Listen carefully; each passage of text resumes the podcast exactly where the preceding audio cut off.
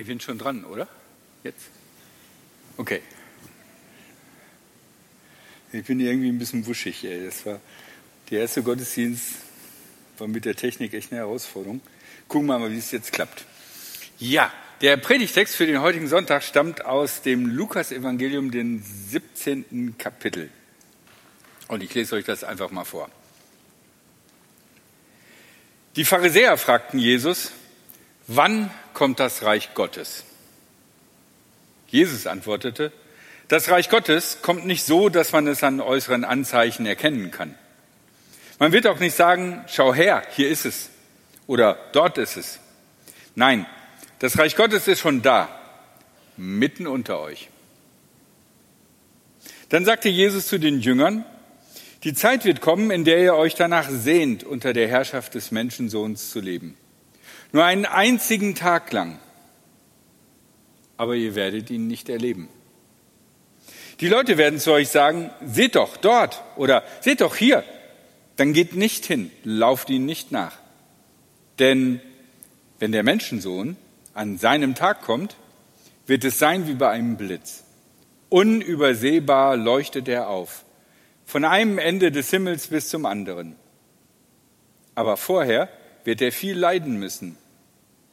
Diese Generation wird ihn als Verbrecher behandeln. Wie es zur Zeit Noahs war, so wird es auch zur Zeit des Menschensohns sein. Die Menschen aßen und tranken, sie heirateten und verheirateten ihre Kinder. Sie lebten, so lebten sie bis zu dem Tag, als Noah in die Arche stieg. Dann kam die Sintflut und vernichtete alle. Es wird auch sein wie zur Zeit Lots. Die Menschen aßen und tranken, sie kauften und verkauften, sie bestellten das Land und bauten Häuser. Aber an dem Tag, als Lot Sodom verließ, fielen Feuer und Schwefel vom Himmel und vernichteten alle. Genauso wird es an dem Tag sein, an dem der Menschensohn erscheint. Wenn man sich diesen Text genauer anguckt, dann kann man drei unterschiedliche Erzähleinheiten entdecken. Pharisäer wollen wissen, wann das Reich Gottes beginnt. Dann erzählt Jesus seinen Jüngern von der Herrschaft des Menschensohns.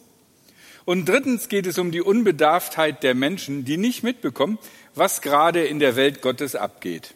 Und deswegen einfach ihr Leben so leben und Pläne für Zeiten machen, die gar nicht mehr kommen werden.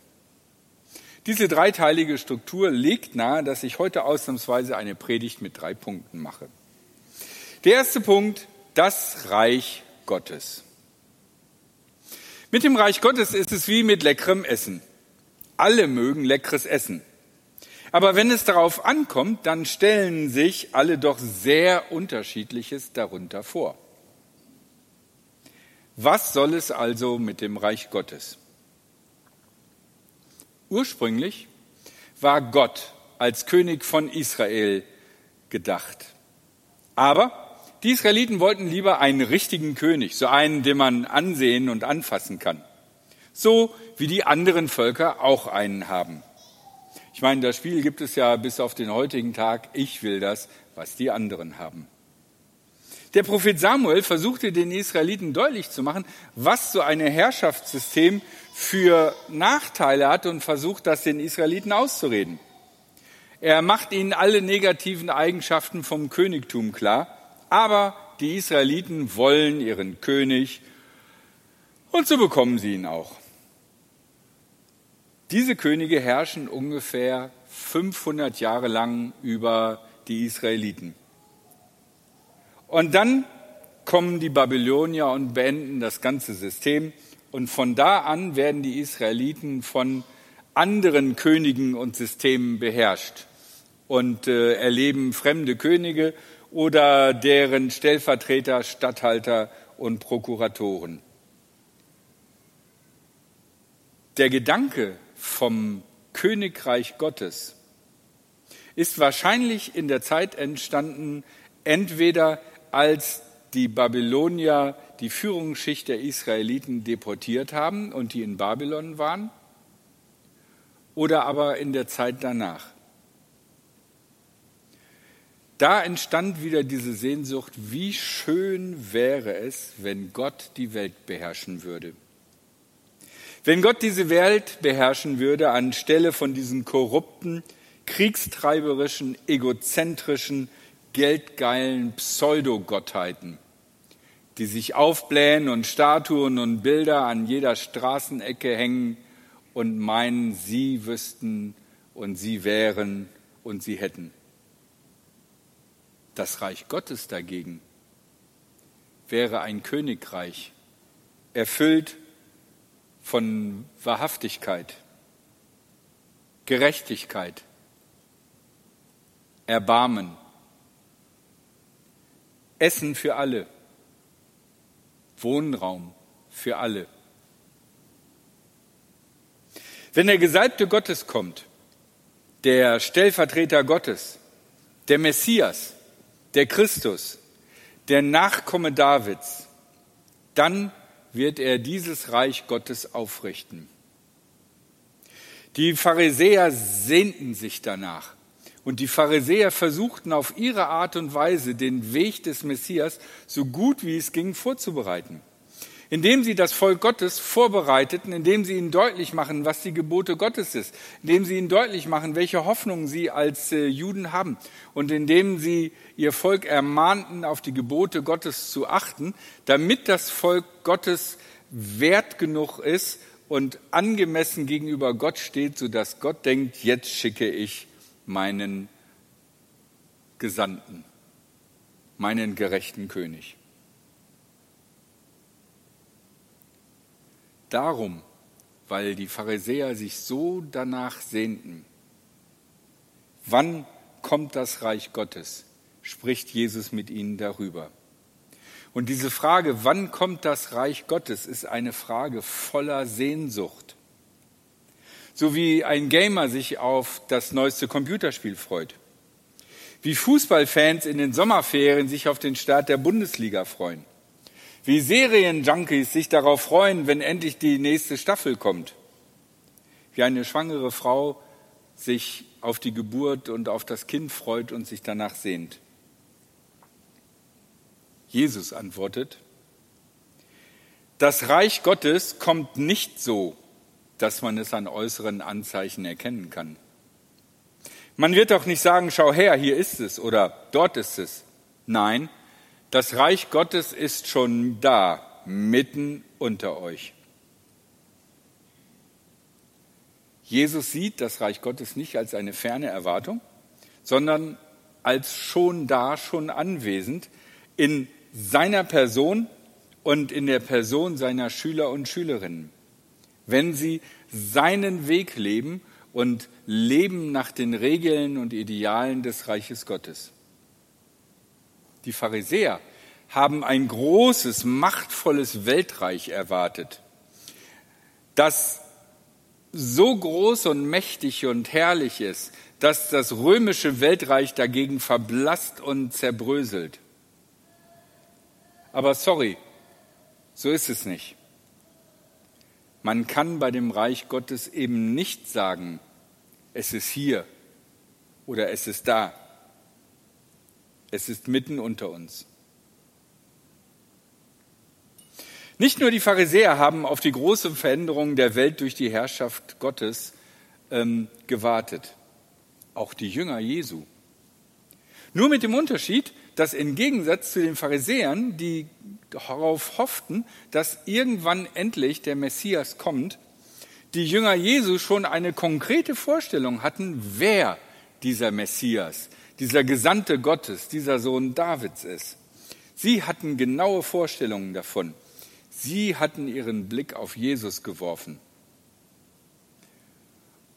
Und deswegen kommt jetzt der zweite Gedanke des Textes und der Predigt. Die Herrschaft des Menschensohns.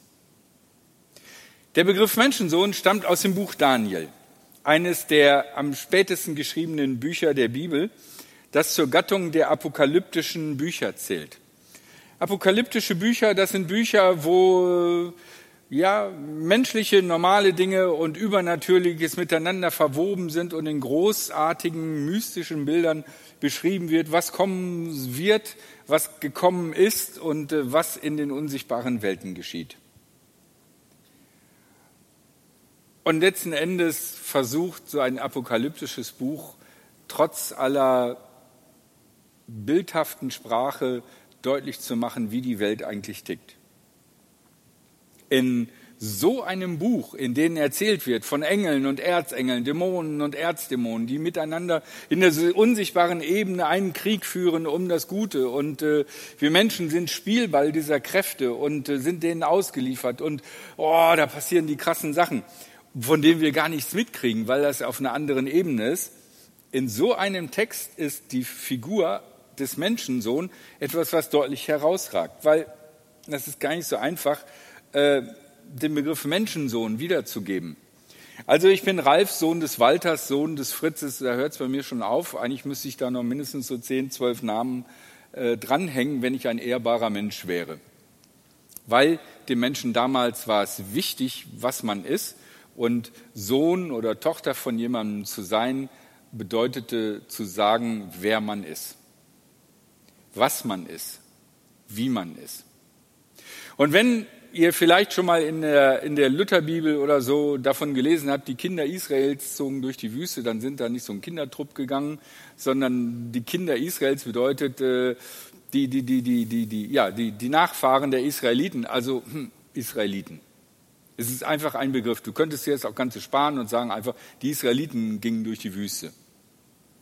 Bene Israel, Kinder Israels, das ist halt so ein Ausdruck. Und wenn wir reden von dem, dem Sohn eines Menschen, ja, ich meine, dann ist das halt ein Mensch. Ist halt so eine blumige Aussprache, wie, wie man damals halt gemacht hat. Sohn eines Menschen ist ein Mensch. Da kannst du dich natürlich fragen, ja, okay, Mensch, toll, was soll mich das beeindrucken?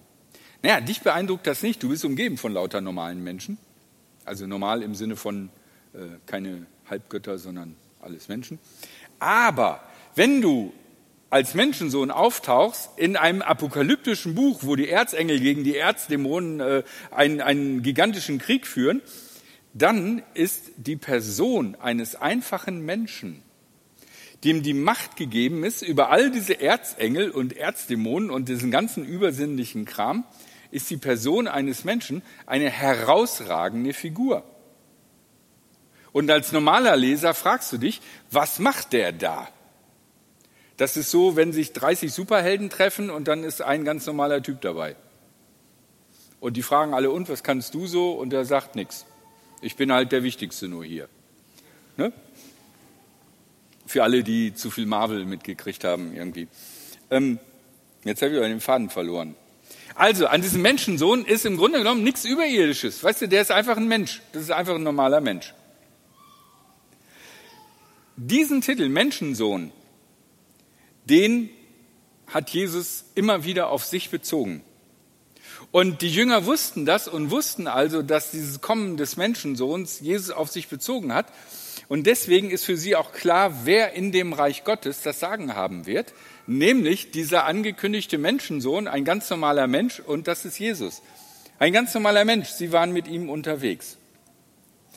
Und sie warten aber darauf, dass jetzt die große Show kommt. Jesus kommt nach Jerusalem und dann wow, wird er das Reich Gottes eröffnen. Wumms, Doppelwumms. Und ganz krasse Sachen werden passieren. Und Jesus weiß um die Sehnsucht seiner Jünger. Er weiß, dass sie alles aufgegeben haben, weil sie sich danach sehnen, in diesem so in diesem Reich Gottes, was der Menschensohn errichtet, drin zu leben. Und vielleicht hoffen sie auch so ein bisschen, dass sie ganz fett dabei rauskommen, weil sie ja quasi die Kumpels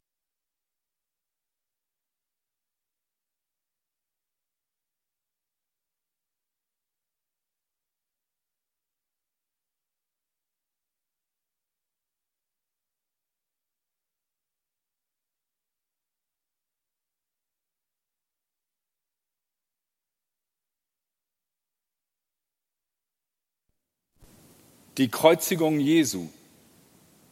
So sieht's aus.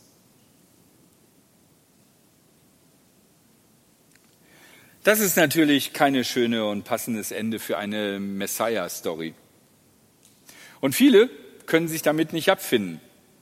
Und die Auferstehung ja, wo man auch nicht sagen kann, guck mal, hier ist er, guck mal, da ist er, sondern ja, die einen glauben es, die anderen glauben es nicht, aber das ist irgendwie wenig. Und bis auf den heutigen Tag gibt es immer wieder sowohl jüdische, die machen es ganz ein bisschen anders, aber als auch christliche Gemeinschaften, Propheten und Prophetinnen, die sehnsüchtig gieren nach diesem messianischen Doppelwumms. Und äh, die Leute werden zu euch sagen, seht doch dort oder seht doch hier. Aber Jesus gibt ihnen und euch den Rat, dann geht nicht dahin, lauft denen nicht nach. Über den Doppelwumms der Regierung kann man ja diskutieren und das so sehen oder so sehen. Und die einen sagen dies und die anderen das.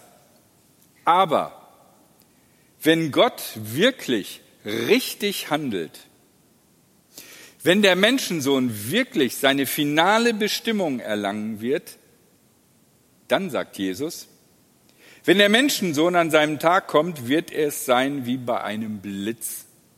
Unübersehbar leuchtet er auf, von einem Ende des Himmels bis zum anderen.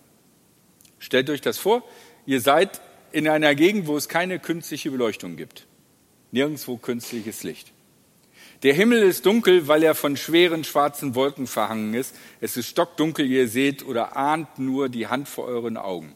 Und auf einmal ein Riesenblitz, der quer rüber zuckt über den ganzen Himmel. Und für einen kurzen Moment ist tatsächlich alles taghell. Das übersiehst du nicht.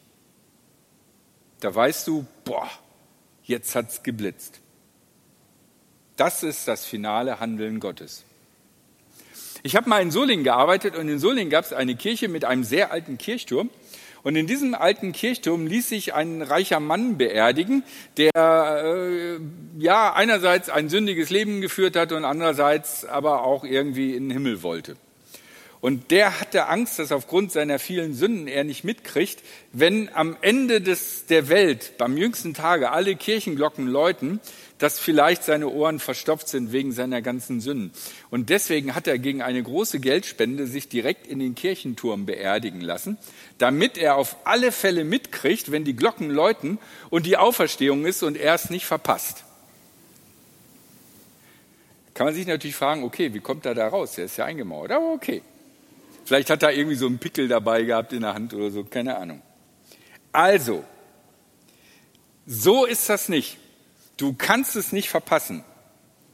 Wenn Gott tut, was er tut, wenn der Menschensohn wiederkommt, wenn der Tag des Menschensohns kommt, dann ist das quasi wie, ja, wisst ihr, wir sind langsam müde von all diesen Superlativen, die uns in der Werbung und in, in der Politik und überall äh, äh, breitgetreten werden, dass äh, diese neue Faltencreme vollkommen anders ist wie alles, was da gewesen ist, dass dieses Auto eine totale Revolution ist, dass es jetzt etwas ganz Neues gibt, was es noch nie da gewesen hat und wenn du glücklich werden willst, brauchst du unbedingt das. Und wir wissen von vornherein schon, dass es Bullshit ist. So ist das mit dem Menschensohn und dem Reich nicht. Es ist quasi wie der Urknall, falls du es nicht für falsch hältst, daran zu glauben. Da hat zwar noch keiner gelebt, aber den hat jeder mitgekriegt, irgendwie. Das klingt jetzt vielleicht religiös ein bisschen überzogen. Und falls ihr das erste Mal heute da seid, denkt ihr vielleicht, okay, äh, es ist hier wohl so eine apokalyptische Gemeinde oder so. Ähm, ich finde das ein bisschen komisch. Äh, ich meine, ich muss mein Leben leben. Äh, ich muss noch gucken, dass ich Weihnachtsgeschenke kriege. Und äh, ja, und äh, ich merke gerade, äh, für die nächste Klausur weiß ich nicht, ob ich das alles packe es passt nicht so in unsere normale Welt hinein. Und es ist nicht so einfach, sich das vorzustellen und äh, sich da reinzudenken. Aber das ist voll okay, so, so ist es nämlich. Jesus sagt, wie es zur Zeit Noahs war, so wird es auch zur Zeit des Menschensohns sein. Die Menschen aßen und tranken, sie heirateten und verheirateten ihre Kinder. So lebten sie bis zu dem Tag, als, die, als Noah in die Arche stieg. Es ist also ganz normal, dass wir uns das gar nicht so leicht vorstellen können und dass das gar nicht so richtig in unser alltägliches Leben hineinpasst. So ist es halt. Die bei Noah hätten auch nicht gedacht, oh, jetzt wird's ernst. Und die bei Sodom und Gomorra hätten auch nicht gedacht, boah, es lohnt nicht mehr, äh, noch einen Kredit für äh, die Renovierung des Hauses aufzunehmen. Nein, sie haben es auch nicht gemerkt und auch nicht darüber nachgedacht.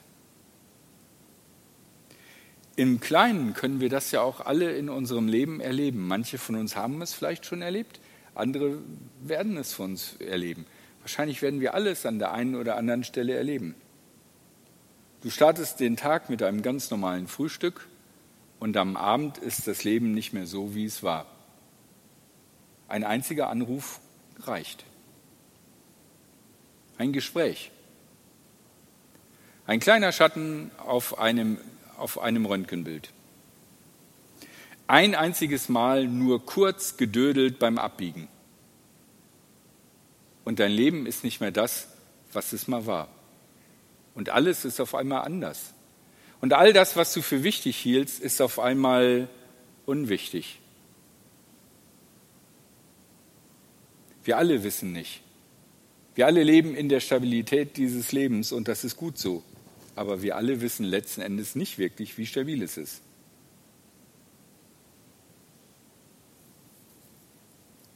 Was sollen wir jetzt damit anfangen, mit dem Reich Gottes? Das schon da ist, mitten unter euch. Könntet ihr bitte einmal so kurz äh, rumgucken, wer hier alles so ist?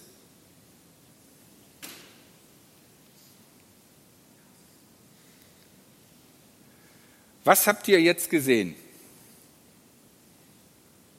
Ihr könntet sagen, Kinder von Menschen, Menschensöhne und Menschentöchter. Vielleicht habt ihr es nicht gemerkt. Ihr habt das Reich Gottes gesehen. Denn es ist mitten unter euch. Ihr habt es nur nicht gesehen, weil ich nicht sagen kann, ähm, das Reich Gottes ist heute erschienen und es sitzt heute auf dem grünen Stuhl hier vorne. Oder ähm, das Reich Gottes, äh, wir haben da mal eine PowerPoint, könntest du mal die nächste Folie machen, äh, da seht ihr das Reich Gottes. Und falls einer jetzt aufsteht und ruft, äh, das Reich Gottes, ich bin es, äh, dann würde ich wahrscheinlich gucken, dass ähm, die Medikamente weiterhin genommen werden oder so. Keine Ahnung. Und trotzdem, das, was ihr gerade eben gesehen habt, die Banalität der ganz normalen Menschen, die um euch herum sitzen, ist das Reich Gottes mitten unter uns. In Jesus Christus sind wir das Reich Gottes. Denn das Reich Gottes besteht nicht in Steuern und Zoll und Schwertern und Macht, in pompösem Auftreten, in Thronen, in großes Gelaber, maximale Lautstärke. Es steht in der Gemeinschaft mit Gott. Das ist die Essenz des Reiches Gottes. Es steht in dem Frieden, in dem Frieden, den wir mit Gott haben können und den Frieden, den wir in uns haben können und den Frieden, den wir für andere Menschen leben. Das Reich Gottes steht in der Vergebung, die wir bekommen können. Und noch viel mehr mit der Vergebung, die wir anderen Menschen geben können und so zur Versöhnung beitragen. Das Reich Gottes steht in der Gerechtigkeit, die uns gegeben ist in Jesus Christus. Und die Gerechtigkeit, die wir versuchen zu leben und in der wir versuchen, anderen Menschen zu begegnen. Und das Reich Gottes steht in der Wahrheit und der Wahrhaftigkeit, dass man sich auf unser Wort verlassen kann,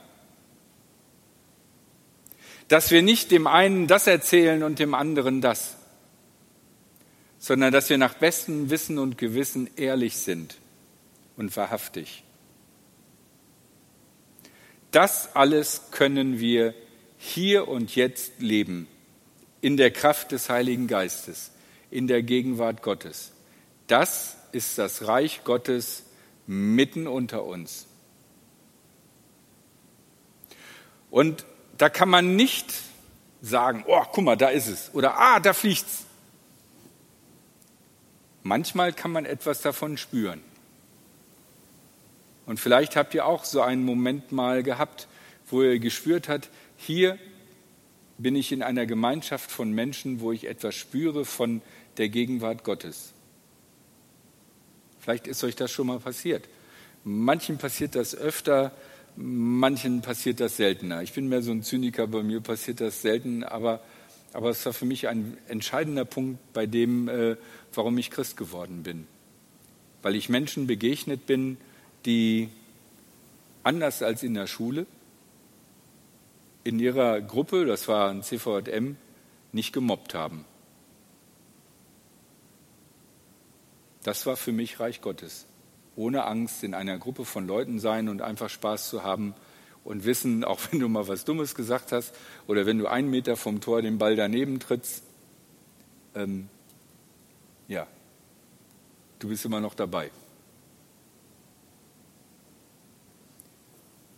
In dieser Welt machen wir einen Riesenbohai um allen möglichen Kram.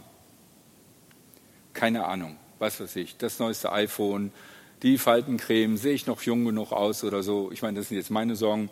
Ähm, ihr habt vielleicht ganz andere, vielleicht habt ihr auch viel wertigere Probleme oder so.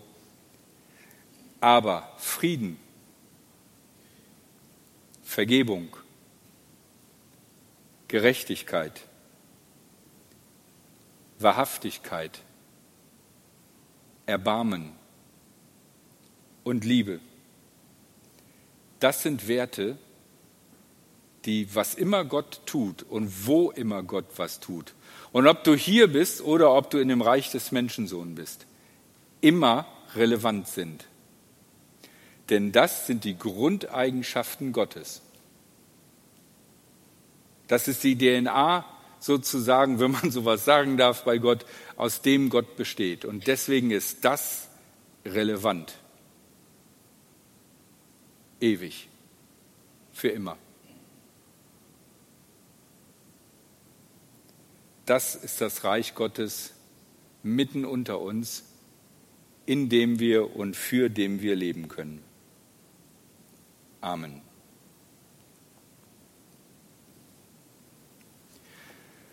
Okay, jetzt habt ihr vielleicht so eine kleine Idee vom Reich Gottes gehabt. Jetzt sind wir wieder in der Wirklichkeit, in der die Technik manchmal ausfällt und in der man noch äh, Montagmorgen aufstehen muss zum Arbeiten. Und äh, vielleicht gibt es die eine oder andere Sache, die euch äh, Sorgen macht oder ja, wo ihr das Gefühl habt, ich bete zwar dafür, aber irgendwie bleibt mein Gebet immer an der Decke hängen und ich würde so gerne, dass jemand anders mit mir gemeinsam betet. Wir haben ein Gebetsteam, das sind die Birgit und die Waltraud. Wo, wo ist die Birgit? Ah, da hinten. Hi Birgit. Ähm, genau. Und die werden mit euch beten. Ich weiß gar nicht, ob ich das euch schon gesagt habe. Wahrscheinlich nicht, ne, weil ich so irgendwie verpeilt war. Ähm, wir können heute nicht rüber zur Empore gehen, sondern ihr müsstet äh, da vorne an der Treppe stehen und dann hochgehen auf die Terrasse. Wisst ihr das schon oder? Braucht ihr einen Schlüssel oder habt ihr einen? Okay? Okay. So. Das heißt also heute, wenn ihr äh, mit den beiden beten wollt, geht ihr einfach da vorne raus und da hat es ja diese graue Treppe, die, die hochgeht und äh, dort werden die beiden stehen und äh, genau. So, falls ihr euch denkt, oh, was denken jetzt die Leute von mir, wenn ich jetzt aufstehe und da hingehe zum Beten oder so, äh, dann, dann möchte ich euch einfach ermuten, denkt nicht so viel darüber nach, was andere über euch denken, sondern macht's einfach. Weil es ist ja eigentlich viel wichtiger, was Gott über euch denkt. Und äh, von daher steht einfach auf, auch wenn es ein evangelischer Gottesdienst ist, kein Problem. Einfach aufstehen. Okay, und jetzt haben wir noch Zeit. Ich habe zwar echt lange gepredigt, aber wir haben noch genügend Zeit, voll. Und deswegen werden wir jetzt in äh, ganz Ruhe und Konzentration äh, Gott loben mit äh, verschiedenen Liedern. Und das erste Lied, wenn ich mich nicht irre, heißt Herr, ich komm zu dir. Und nimmt das als Anlass mitzusingen und in diesem Lied auch auszudrücken, ich stelle mich jetzt bewusst auf Gott und das Reich Gottes ein und komme, komm zu Gott.